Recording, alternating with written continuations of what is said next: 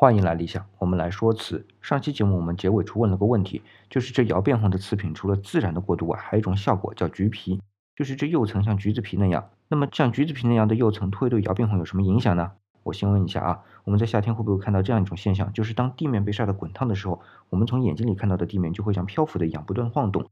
这是因为啊，滚烫的地面把空气给加热了，但是加热不均匀，对于光线就产生了折射现象。那同样，我们窑变红的玻璃釉也是透明的。当它像橘子皮那样不均匀的时候，也会产生光线的折射，这种折射就能让本来就红蓝相间的过渡变得更加幻化，色彩层次更加丰富。那有人就问了，这橘皮为什么会在有窑变的窑变红和钧窑上产生，就不在其他瓷瓶上产生呢？既然这样问啊，就说明这种橘皮不是因为釉层的关系，而是因为它釉层下面的成色剂的关系。而且我们会注意到，无论是钧窑还是窑变红，它的橘皮区域啊，都是在两种颜色相参差的部位，因为这牵涉到成色剂的结晶的结构问题，所以呢。我们下期单独聊这个。